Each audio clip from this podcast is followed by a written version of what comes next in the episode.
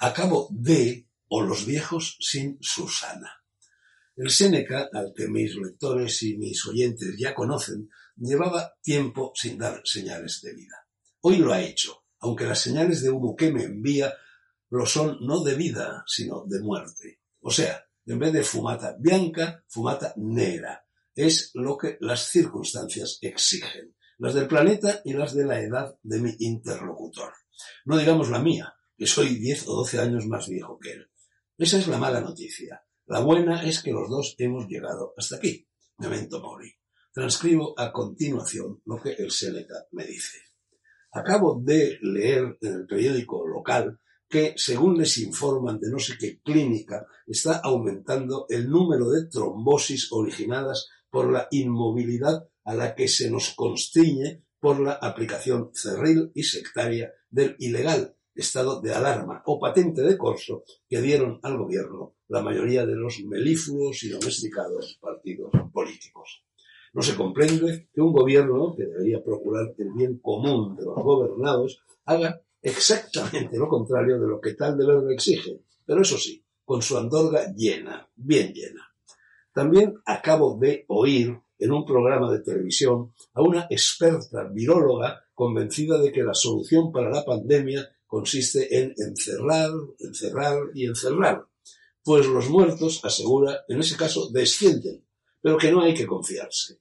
Menuda lumbrera. Yo esperaba de una persona así de sabia y de la no inferior sabiduría de los sabios de la tele eh, que no incurrieran en la obviedad de explicarnos que los muertos descienden, pues notorio es que quieranlo o no lo hacen, y de igual modo yo también lo haré. Descender a la fosa y quedarme allí al calorcito del pudridero. A mí me parece, puntualiza Socarrón en Séneca, que la experta viróloga quería decir que el número de muertos a causa del coronavirus estaba descendiendo, pero que no hay que saltarse las precauciones para tenerlo a raya. Pero Grullo no lo habría explicado mejor.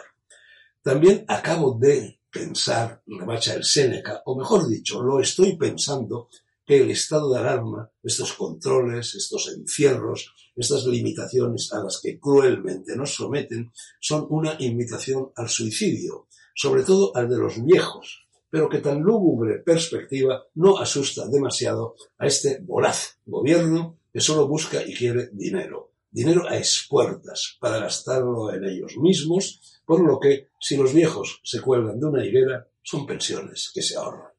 No digo que esto sea así, Solo digo que lo pienso, o sea que se me pasa por la cabeza y que como el pensamiento es libre, afortunadamente, y puede tomar en consideración distintas opciones, todas las que se le ocurren, una de ellas es la que acabo de exponer.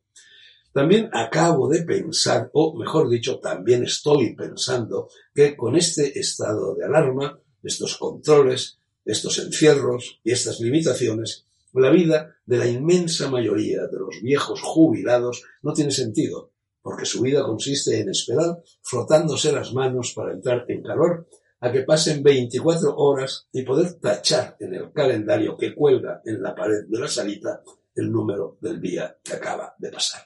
Ese es el aliciente de la vida, de su vida. Los viejos que antes jugaban al dominó en el hogar del jubilado ya no pueden hacerlo. Los que jugaban al julepe tampoco. Los que llevaban a sus nietos al colegio no pueden hacerlo, porque corren el riesgo de que los chiquillos les peguen el coronavirus. Los que salían en alegre compañía de sus coetáneos no pueden seguir saliendo. Y si salen no pueden tomar el carajillo de costumbre, porque los bares están cerrados, porque los bares son sitios peligrosos y locales inmundos donde todo coronavirus tiene su asiento. La vida de los viejos carece de sentido. Carece de sentido vivir para vivir sin más alicientes. Y la mayoría de los viejos deja de pensar, deja de discurrir, porque si piensa y discurre se deprime y se resigna a la llegada de la parca. Y el gobierno entonces cobra impuestos por lo que dejan de herencia o simplemente se apodera de ella. Todo lo anterior lo he leído, lo he oído o lo he pensado y me atrevo a decirlo. Total, para lo que me queda, privilegios de la edad. Hasta aquí, amigos, el mensaje del Séneca, que yo reproduzco, aunque no suscribo en su totalidad. Los dos somos viejos, pero él está jubilado y yo, de momento, no. Ahí radica la diferencia. Jubílese quien quiera y transcurra en paz su jubilación. Se la ha ganado, pero no está a mi alcance. Ni juego al julepe ni me colgaré de una higuera. Soy escritor. La literatura es una farmacia de guardia. El escritor, si lo es de verdad, no se jubila nunca. Cervantes, salvando las distancias, escribió el prólogo del Persiles con el pie ya en el estribo. Umbral dictó su última columna desde su lecho de muerte. Yo, como el Séneca, acabo de escribir esta. Enseguida empiezo la siguiente.